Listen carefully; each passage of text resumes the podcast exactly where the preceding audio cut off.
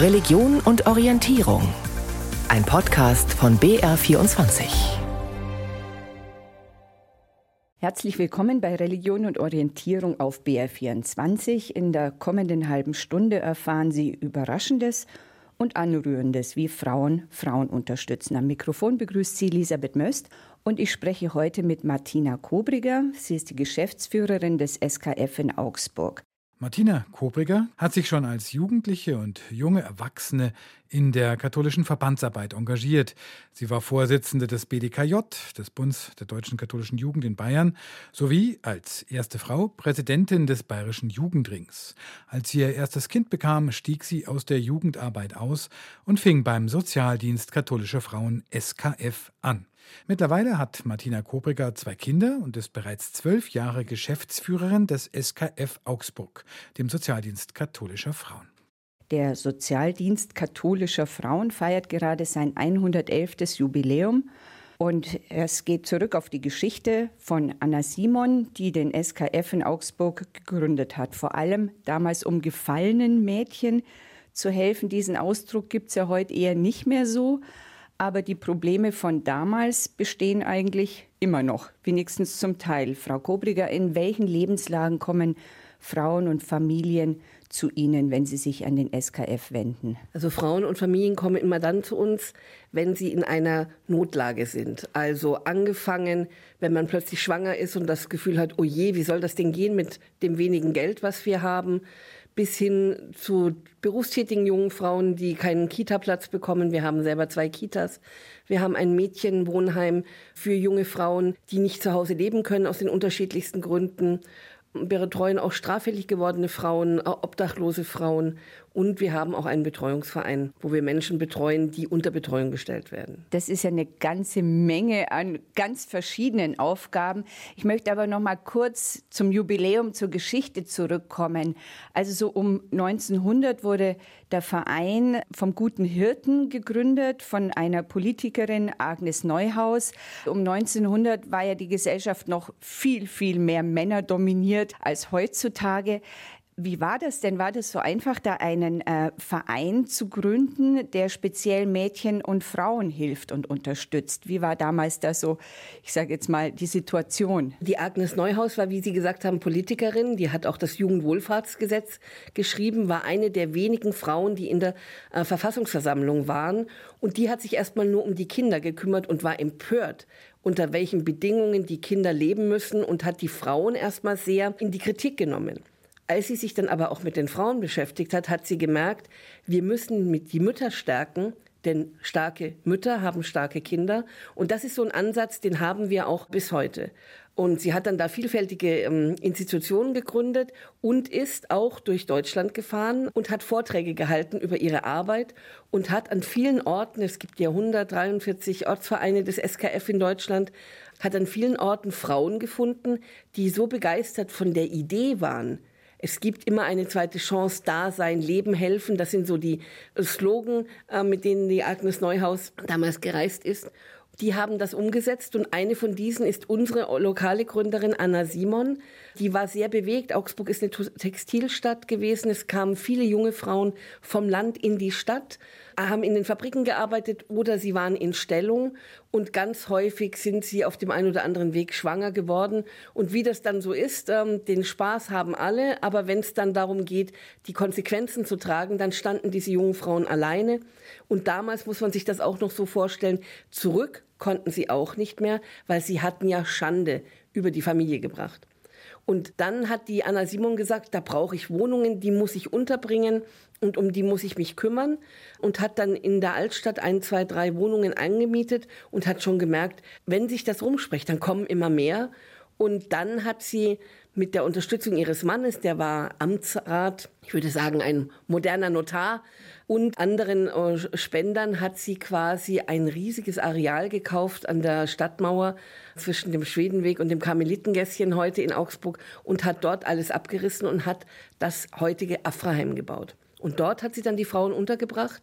Und weil die ja alle schwanger waren, hat sie dann auch Ärzte da gehabt. Und so war die erste Wöchnerinnenstation in der Innenstadt von Augsburg bis das große Krankenhaus gebaut wurde, das Josephinum, war im Afraheim und viele Augsburger sind aus dieser Zeit tatsächlich im Afraheim geboren. Auch solche, die ganz normal Väter und Mütter hatten. Ganz spannende Geschichte. Eine sehr, sehr starke Frau damals. Ja. Ist es denn heute einfacher, Frauenarbeit zu machen, Frauen zu unterstützen? Also Situation ist ja, dass Frauen und Kinder eigentlich immer noch die Schwächeren in der Gesellschaft sind und mehr Unterstützung und Hilfe brauchen. Also ich glaube, es war damals schwer und es ist heute auch nicht so viel leichter geworden.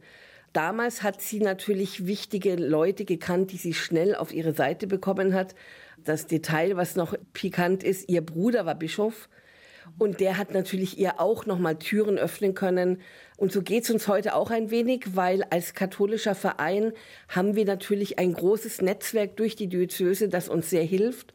Und wir bekommen Mittel, die wir vom Staat nicht bekommen. Wenn ich nur sehe, die Arbeit mit straffällig gewordenen Frauen, die wird vom Staatswegen minimal finanziert und ohne die Unterstützung der Kirche könnte ich diesen Dienst, der so wesentlich ist und auch wesentlich für die Familien, die dahinter stecken, überhaupt nicht finanzieren. Sie sagten gerade Stichwort Kirche und wir haben im Vorgespräch, sagten Sie auch so, Sozialdienst katholischer Frauen klingt ja vielleicht auch so ein bisschen verstaubt oder was machen die da? Sie waren, als Sie dazu kamen, haben Sie erzählt, auch so ein bisschen skeptisch, ist das jetzt so ein verstaubter Verein oder, oder nicht? Ist das katholisch eher ein Türöffner auch für Ihre Klientel? Oder schreckt das eher ab in heutigen Zeiten? Wie empfinden Sie das? Wir haben viele Leute, viele Frauen, die sagen, bei der Kirche wird dir geholfen. Dieses Urvertrauen bei der Kirche, da macht einer die Tür auf statt zu. Ähm, das haben viele unserer Klientinnen, gerade auch die aus anderen Ländern kommen, das ist ihr Erleben. Das heißt, da sind wir ähm, prädestiniert dafür äh, zu helfen, weil wir auch eine kirchliche Einrichtung sind. Auch muslimische Eltern zum Beispiel haben wir etliche bei unseren Mädchenwohngruppen, die sagen, die glauben zumindest an Gott und da wird ordentlich gearbeitet. Wir haben aber natürlich auch Menschen, die jetzt sehr durch die Missbrauchsvorwürfe und all das, was da passiert ist, sehr aufgewühlt sind, die eher in Sorge sind, die dann aber, wenn sie zu uns kommen, sagen, weil ich weiß, dass ihr gute Arbeit macht, deswegen komme ich. Ansonsten bin ich ein bisschen skeptisch. Also für die wir so ein, eine Möglichkeit sind, an Kirche, der sie erst kritisch gegenüberstehen, wieder dran zu kommen. Und wir sind Kirche, und ich sage das auch ganz selbstbewusst, weil Kirche ist nicht nur beten, Kirche ist auch Gutes tun. Und das, glaube ich, merken die Leute schon. Von daher glaube ich, wir sind ein ganz praktischer Arm von Kirche. Und wir binden Leute an Kirche, die sonst vielleicht schon lange weg wären. Sie machen ja auch überhaupt keine Unterschiede zwischen den Religionen, Konfessionen. Es kann jeder zu Ihnen kommen. Wie ist es dann so mit der Finanzierung? Ich nehme an, wenn jetzt Frauen in, in Not kommen, die haben ja meistens auch kein, kein Geld. Wo kommt das bei Ihnen dann her, dass Sie Ihre Arbeit auch so machen können? Das kommt je nach Abteilung aus unterschiedlichen Quellen. Also ein großer Teil kommt tatsächlich aus Kirchensteuermitteln, Schwangerenberatung zum Beispiel, aber auch Straffälligenhilfe, Wohnungslosenhilfe ein großer Teil. Wir bekommen aber auch viele Mittel der Stadt Augsburg. Äh, wir sind in vielen Feldern aktiv, äh, wo die Stadt Augsburg einen Unterstützungsbedarf für Frauen sieht. Auch da haben wir Wohnungslosenhilfe. Auch da betreuen wir zum Beispiel obdachlose Mütter mit ihren Kindern, die mehr Unterstützungsbedarf haben. Wir betreiben in Kaufbeuern zum Beispiel ein Frauenhaus oder eine Notrufstelle für Opfer von sexueller und häuslicher Gewalt. Da ist der Freistaat aktiv im Boot, aber auch die Kommunen. Ohne die geht's gar nicht. Und wir haben natürlich auch Dienste wie unsere Kitas und unser Altenheim, da gibt es neben den staatlichen Mitteln aus Pflegekasse oder Freistaat natürlich immer auch Pensionsbeiträge, also Eltern oder Angehörige, die zahlen. Und dann haben wir Gott sei Dank äh, viele Menschen, die gerne auch den Geldbeutel mal aufmachen, wenn sie an den SKF denken, weil wir brauchen ungefähr 150, 200.000 Euro Spenden oder Bußgelder, damit unser Haushalt ausgeglichen ist. Und dieses Konglomerat von verschiedenen Finanzierungsquellen ist zum einen Teil gut, weil wir nicht auf ein Risiko setzen, aber es ist immer ein äh, Balanceakt, ähm, der für mich als Geschäftsführerin schon manchmal auch sehr herausfordernd ist. Gerade dann, wenn Kirche in Kritik kommt, dann sinken wieder die Spendeneinnahmen, dann muss man wieder ganz stark Öffentlichkeitsarbeit machen. Sie haben es angesprochen, Sie haben ein Frauenhaus, Beratungsstelle für äh, Schwangerschaftsfragen, ein Apartmenthaus für Mütter und Kinder, ein Wohnheim für obdachlose Frauen. Das sind ja wahnsinnig viele unterschiedliche Felder, in denen Sie tätig sind. Gleichzeitig gehören Sie zum Caritas-Verband die ja ähnliche Felder bedienen. Entsteht dann nicht manchmal auch so eine Konkurrenzsituation, dass man sagt, warum hat es jetzt der Sozialdienst katholischer Frauen auch? Also sie sind nicht spezialisiert in irgendeine Richtung, sondern ganz breit aufgestellt. Ja, aber unsere Spezialität ist der Fokus auf Frauen und deren Kinder. Und damit unterscheiden wir uns schon auch ein wenig von den Angeboten, die die Caritas hat. Und in manchen Feldern arbeiten wir parallel als, als Partner wie im Betreuungswesen zum Beispiel. Da gibt es so viel Bedarf. Da ist es gut, wenn neben dem SKF es auch noch die Caritas gibt. Und da arbeiten wir eng zusammen und koordinieren auch die Dinge. Und in anderen Feldern, wie bei der Schwangerenberatung, da ist es so, in der einen Diözese macht es die Caritas und in der anderen Diözese macht es der SKF. Und hier in Augsburg macht es eben der SKF. Die Not ist so vielfältig und so breit, dass für uns alle genug Arbeit ist, äh, wenn man ein bisschen abstimmt, dass man nicht überall dasselbe macht, dann ist es eher ein sehr gutes Miteinander statt ein Gegeneinander. Sie hören eine Sendung von Religion und Orientierung auf BR24. Ich bin Elisabeth Möst und gerade im Gespräch mit Martina Kobriger, der Geschäftsführerin des Sozialdienstes katholischer Frauen in Augsburg, der in diesem Jahr 111. Jubiläum feiert. Wir sind ja jetzt, sage ich mal, in einer Post-Corona-Situation. Die Covid-Pandemie hat ja auch sehr viele Familien, Frauen, Kinder belastet. Wie erleben Sie die Situation im Moment? Äh, Zahlen sprechen dafür, dass Kinder jetzt mehr an Depressionen leiden. Es gibt zu wenig Therapieplätze. Wie sind die Auswirkungen im Moment äh, auf Ihre Arbeitsbereiche? Also wir haben die Kinder natürlich auch in unseren Kitas und auch in unserem Mädchenwohnheim. Und natürlich merken wir schon, dass vor Corona die Dinge ganz anders waren wie nach Corona. Und auch wir haben massive Probleme, einen Psychiaterplatz zu bekommen, einen Therapieplatz zu bekommen für unsere Mädchen, wo wir einfach jetzt feststellen, dass die Mittelschicht auch reindrängt und ganz breite Familien, wo sonst eigentlich alles in Ordnung ist, da stehen und dann wird natürlich die Plätze knapp. Und ich verstehe ehrlich gesagt nicht, warum nicht einfach mehr Plätze zugelassen werden. Das hat ja ein Zulassungssystem hier bei uns in Deutschland, weil der Bedarf ist so horrend. Ähm, wenn ich höre, dass ein, Psychiaterplatz, den man jetzt will, im April 2024 man einen Termin bekommt, ganz ehrlich, Frau Möst, so lange haben Kinder keine Zeit. Ja, also das halte ich schon für dramatisch und wir merken es auch bei den Müttern. Gerade die Mütter waren ja die, die in Corona doppelt gebeutelt waren. Sie mussten ihren Job stehen zu Hause und sie haben ansonsten die Familie versorgt, die Kinder stabilisiert und quasi äh, Homeschooling noch organisiert. Und viele der Frauen sind einfach dadurch auch zusammengebrochen und wir haben diese Themen auch immer wieder in unserer psychosozialen Beratung, in der Schwangerenberatung, aber auch ähm, in den anderen Bereichen, wo wir arme Familien unterstützen. Denn da ist ja auch die Situation noch dahingehend schwieriger, dass die Wohnungen klein sind, hellhörig vielleicht und dass dann dadurch auch noch mal ein Stress entsteht. Ein Themenfeld ist ja auch häusliche Gewalt, Partnerschaftsgewalt, wo Sie Beratungsstellen haben und Hilfsangebote haben.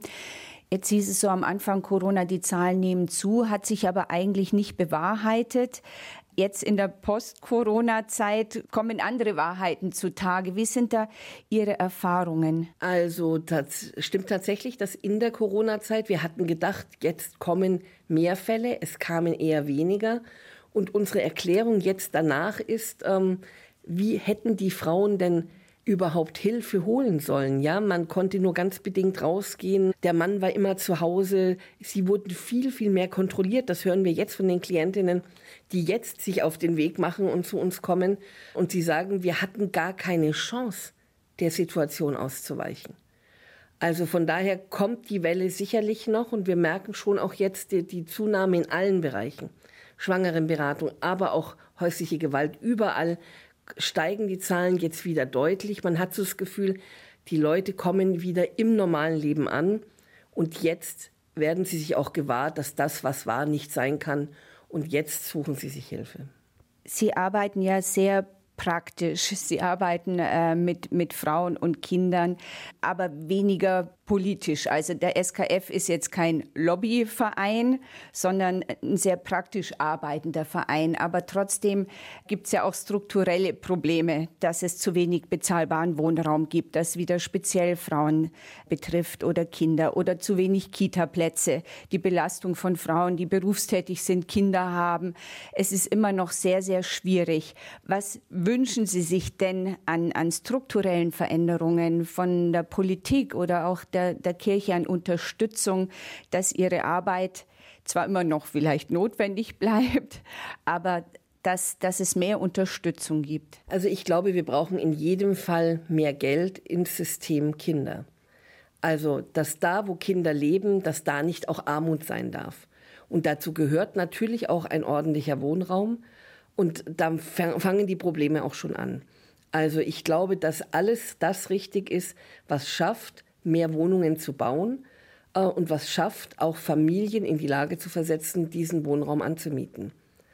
Und von daher befürwortet der SKF, der ja auf der Bundesebene sehr wohl auch Lobbyarbeit macht, nur wir hier in den Ortsvereinen sind natürlich eher äh, sehr praktisch tätig. Wir befürworten alles, was dazu führt, dass eben Menschen von dem, also das, das haben an Geld, was sie brauchen und dass Kinder die Chancen bekommen, die sie mit ihren Anlagen auch bewältigen können. Also wir können es uns, uns nicht mehr leisten, dass wir quasi begabte Kinder aus armen Familien nicht so fördern, dass sie später auch verantwortungsvolle Aufgabe übernehmen. Wir brauchen jedes Kind, wir können niemanden verlieren und deswegen haben wir schon ein gesamtgesellschaftliches Interesse äh, daran zu haben, einfach deutlich hier einen anderen Akzent zu setzen dass Kinderleistungen, die jetzt gegeben werden, dann von der Sozialhilfe wieder abgezogen werden und bei den wirklich armen Familien dann ein Nullsummenspiel entsteht, das darf nicht länger sein. Im neuen Bundeshaushalt wird ja eher im Sozialen gespart. Also das ist ja katastrophal für Sie. Das ist tatsächlich katastrophal ähm, und ich glaube, es ist ein großer Fehler, denn das Soziale natürlich es gibt diesen alten Spruch, Jugendhilfe, Sozialarbeit kostet. Aber wenn wir das nicht frühzeitig präventiv einsetzen, dann werden die Folgen umso mehr kosten. Und weil wir es uns eben nicht leisten können, schon im Blick auf die Arbeitskräfte, dass wir Kinder verlieren, die dann vom Harzer zum Harzer werden und quasi sagen, ich habe ja hier gar keine Chance und keine Perspektive, schauen wir nach Frankreich.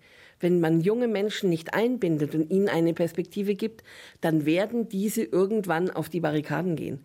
Und ich denke, so weit darf es in Deutschland nicht kommen. Von daher halte ich dieses Zeichen für eine Koalition, die aus mehreren Parteien besteht, für nicht würdig. Werden Sie gehört? Also ich musste vorhin schmunzeln, als Sie gesagt haben, wir machen ja keine Lobbyarbeit. Ich würde sagen, dass die Augsburger Stadtpolitik das völlig anders sieht, weil sie schon finden, dass wir da sehr große Lobbyarbeit machen. Also wenn ich nur daran denke, dass wir ähm, einige Jahre, als ich da war, deutlich gemacht haben, dass wir im Bereich von obdachlosen Frauen Veränderungen erleben und dass es nicht sein kann, dass es quasi nur ein gemeinsames Übergangswohnheim für obdachlose Menschen gibt und unsere Klientinnen dann an betrunkenen Männern vorbei in ihre Zimmer müssen, die sie nicht absperren können. Da waren wir, glaube ich, schon sehr vehement. Also von daher, da waren wir sehr starke Lobbyisten. Und heute haben wir das Casadonna, ein Übergangswohnheim nur für Frauen. Und das wäre sicherlich ohne diese Lobbyarbeit nicht entstanden. Und die Stadt nimmt dadurch natürlich deutlich mehr Geld in die Hand. Auch haben wir jetzt Männer wie Frauen pädagogisches Personal. Das ist das erste Mal in der Geschichte äh, der Stadt Augsburg, dass auch hier Pädagogen sind und ähm, Clearing machen und schauen, wie können wir Menschen unterstützen. Also ich glaube schon, dass wir in diesen lokalen Zusammenhängen sehr wohl gehört werden. Und da ist der SKF, glaube ich, schon auch eine Größe, der eben für die Arbeit mit Frauen steht. Sie feiern jetzt 111.